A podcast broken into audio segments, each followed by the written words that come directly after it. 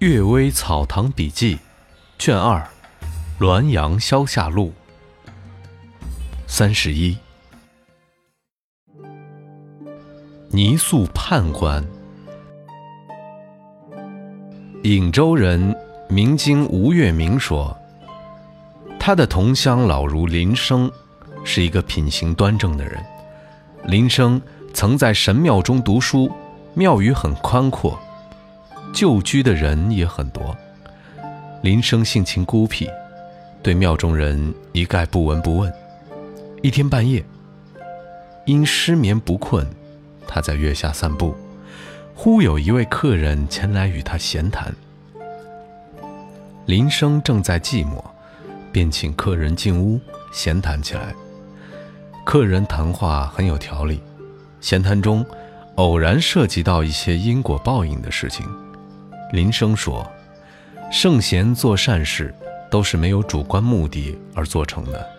如果怀着主观目的去做，即使所做的事情合乎天理，其用心也就纯粹属于人欲了。所以，佛家的福田之说，君子是不谈论的。”客人说：“先生的话，纯粹是属于儒家的言论。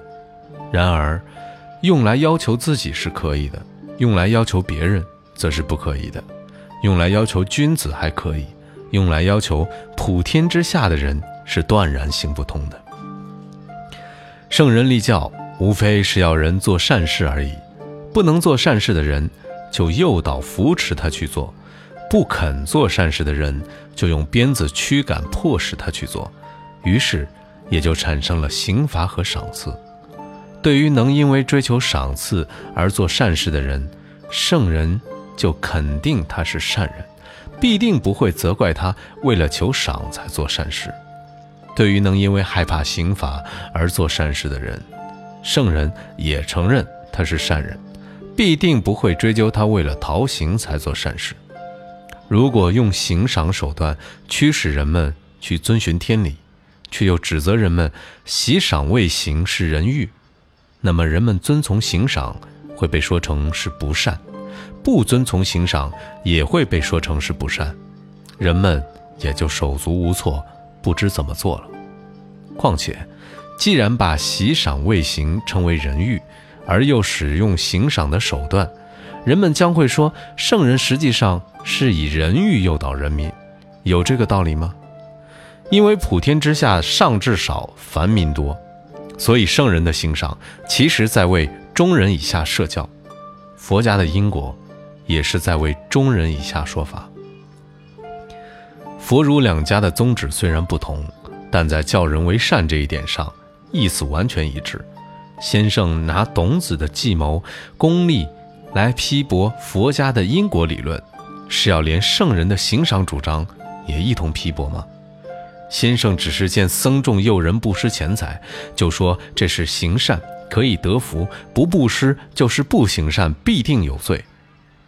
从而也就误以为佛家的因果理论完全是欺惑骗民的手段，并没有了解到佛家所说的善恶与儒家没有任何区别，所说的善恶报应也与儒家是一样的。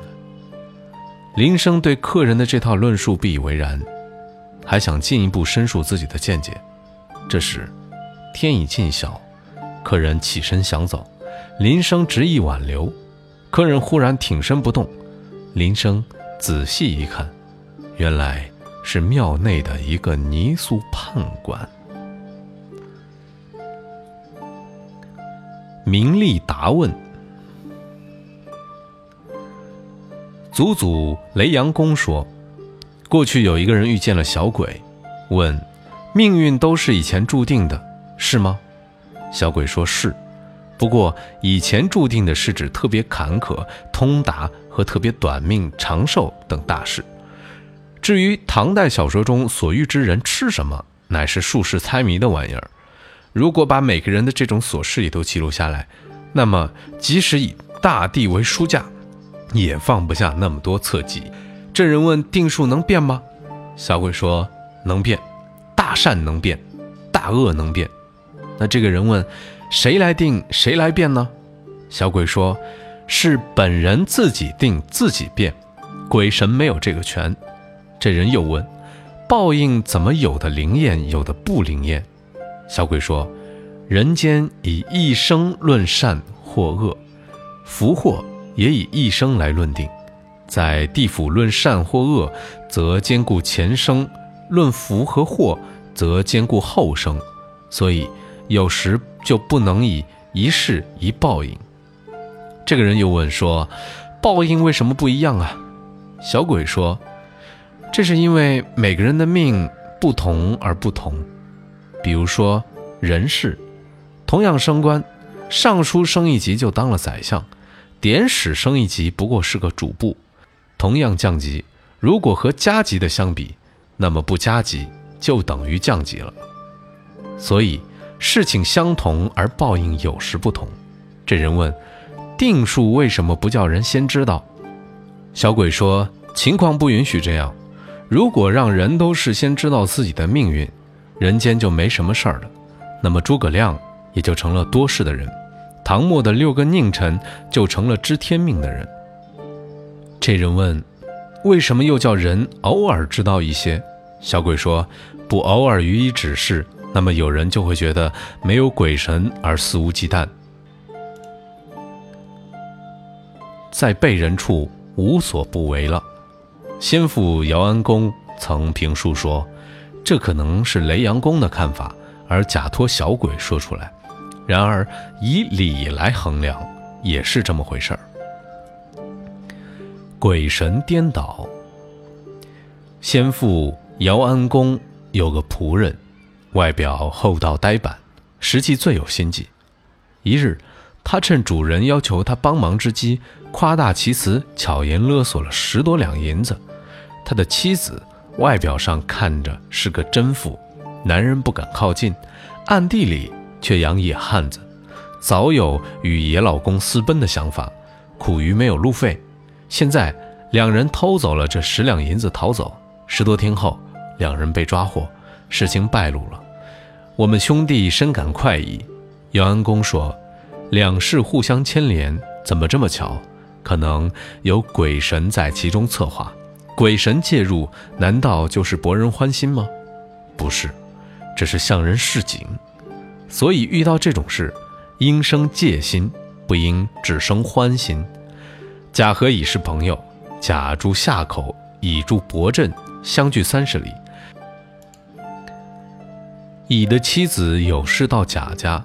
甲把他灌醉，奸污了他，乙有苦说不出，反而向甲表示谢意，认为甲留他老婆住了一晚，免了住宿费。甲的妻子渡河翻了船，急流冲到乙的门前，被人救上，乙认出是甲妻，扶回家也留宿灌醉，奸污了他。甲心里知道，也说不出口，反表谢意。邻居老太太暗中知道了这件事儿，便合掌念经。这种事啊，太可怕了。他的儿子正帮人提供伪证打官司，他便亲自把儿子叫了回来。你们能做到老太太这一步，就不错了。